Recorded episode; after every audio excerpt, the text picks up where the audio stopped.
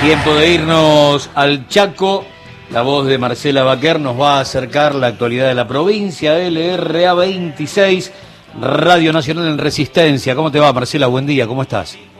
Hola, Gustavo. Hola, buen día a toda la audiencia. ¿Cómo están? Bien, todo muy bien. Bueno, contame, dame el, el semblante de una provincia que en algún momento preocupó y mucho desde, desde Buenos Aires en materia de coronavirus y que ahora da la sensación, tiene como encapsulado los casos entre el grupo etario que va de 20 a, a 30 años, que son un poco los que están movilizando la, la enfermedad, en una provincia que siempre recordamos eh, encendió la alarma después de aquellas dos turistas que regresaron de Europa y de ahí en adelante al reguero de pólvora. Pero contame cómo están las cosas a esta altura del partido. Bueno, en cuanto a los últimos datos que dieron las autoridades de salud hace minutos nada más, en estos momentos, eh, durante las últimas 24 horas, se dieron 145 nuevos casos en toda la provincia del Chaco, pero el, el total eh, de casos positivos eh, que se ha registrado hasta el momento, desde que comenzó la pandemia, son 9.486.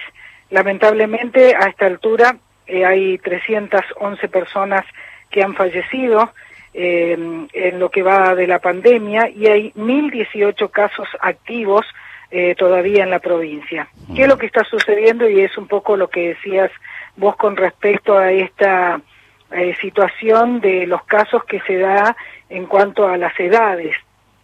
Bueno, últimamente y lamentablemente por la irresponsabilidad de unos pocos, se han descubierto y, y, pasa todos los fines de semana las fiestas clandestinas claro. y esto hace que la gente no respete los protocolos, que haya gente eh, tomando de u, una misma botella, eh, bailando sin los tapabocas, eh, con contactos que no respetan el protocolo. Y esto es lo que está sucediendo y justamente son personas de entre 20 y 35 años, que son los que están transmitiendo el virus a muchas personas de edad que superan los 60 años y muchas son con eh, patologías y esto, este es el resultado de los fallecimientos hasta el momento, ¿no? Uh -huh. Y esto es lo que está pasando en, en toda la provincia y eh, mayormente en la ciudad de Resistencia donde se dan el mayor número de casos, ¿no? Sí.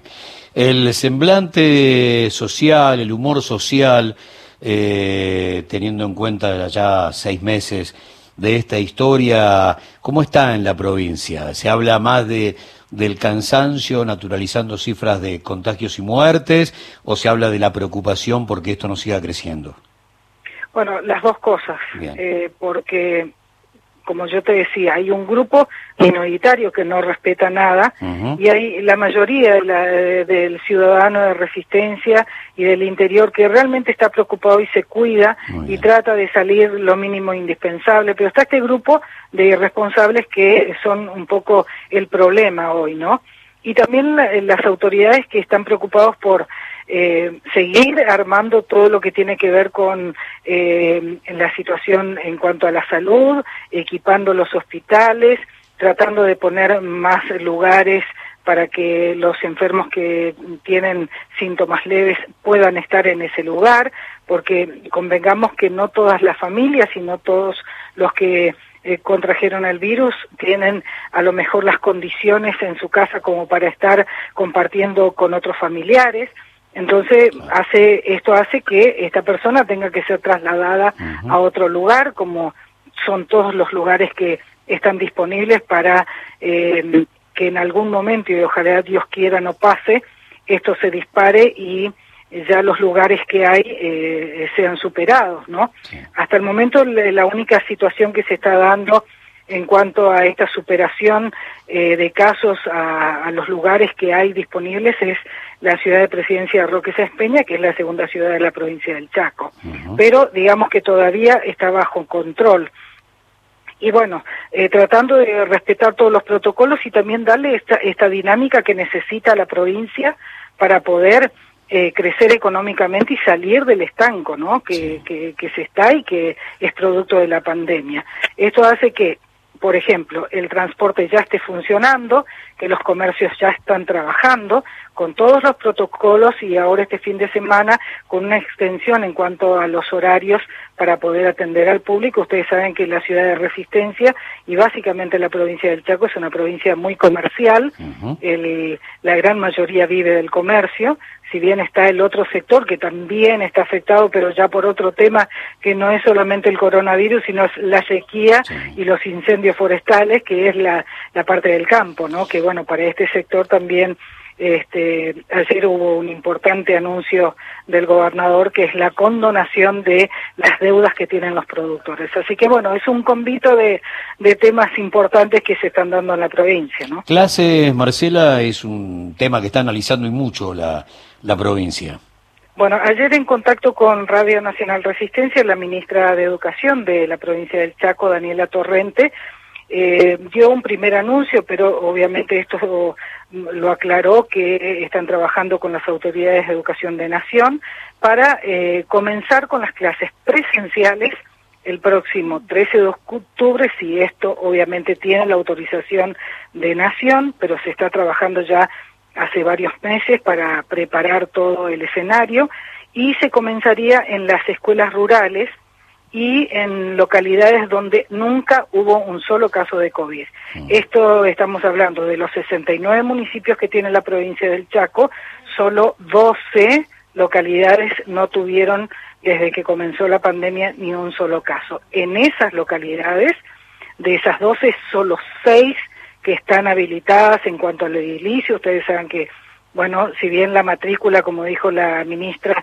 es de 400.000 alumnos en toda la provincia, solo eh, 400 se va a comenzar a dar clases presenciales en el interior y en las escuelas rurales, respetando los protocolos. Y otro detalle no menor es que esto va a ser voluntario, o sea, aquellos que quieran asistir a clases lo van a poder hacer y también se va a tener en cuenta que los docentes eh, teniendo en cuenta que las localidades aquí en la provincia están muy cerquitas unas de otras y muchas veces los docentes, un docente que trabaja, por ejemplo, en Sáenz Peña se traslada a Enrique Urien o a Chorotis, que son otras localidades, bueno, se va a tener en cuenta que los docentes que estén dictando clases presenciales no tengan que trasladarse de una localidad a otra. Mm. O sea, son todas cosas que se va a tener en cuenta para poder comenzar, si es que autoridades de nación, eh, eh, de acuerdo con la elaboración que tengan del protocolo y, y, de todo lo que se va a tener en cuenta para comenzar el 13 de octubre, eh, dicen que sí o que no. Está a disposición de nación esto. Muy bien. Marcela, para cerrar, eh, Siempre me parece muy importante que todas las compañeras y compañeros de Radio Nacional a lo largo de todo el país le cuenten a la, a la audiencia eh, cómo está resultando esto de hacer radio en la pandemia, con todo lo que implica, desde la hermosa obligación de, de la cosa esencial, de seguir brindando información, presencia, acompañar, eh, pero cómo, cómo está resultando la cosa después de tantos meses. Bueno, en cuanto a los trabajadores aquí puntualmente de Radio Nacional, solo algunos estamos asistiendo eh, a la emisora, el resto del personal está trabajando de forma remota, aquellos que tienen alguna patología o por la edad también están trabajando desde sus casas. Y esto, bueno, eh, implicó un cambio eh, en toda nuestra conducta, ¿no? Muchas veces uno desde la casa está trabajando un poquito más de lo que a lo mejor cuando viene y cumple el horario aquí en la radio. Y haciéndolo con mucha responsabilidad, Gustavo, porque también tenemos que llevar el mensaje de cuidarnos, así que eh, todos los protocolos aquí cuando ingresamos, eh, la lavandina en los pisos antes de ingresar al emisor, el tomarnos la temperatura, el limpiar nuestro lugar de trabajo con alcohol. Eh, hace poquito tuvimos eh, también la asistencia de eh, enfermeros especializados para eh, enseñarnos un poquito cómo limpiar nuestro lugar de trabajo, así que todo esto se está cumpliendo a raja tabla aquí en la emisora por parte de las personas que estamos y también el lugar de trabajo, ¿no? decir, bueno, eh, tanto el operador como los locutores están con la con la eh, distancia correspondiente que es de dos metros, así que no, con tapaboca no podemos porque tenemos que hablar y es en el único momento que nos sacamos el tapaboca, pero después los protocolos se cumplen y a rajatabla, ¿no? Marcela, gran abrazo para vos y, y para todas las compañeras y, y compañeros de la radio. Un gran abrazo. Gracias, Gustavo, igualmente para todos. Marcela Baquer, LRA 26, Radio Nacional desde Resistencia.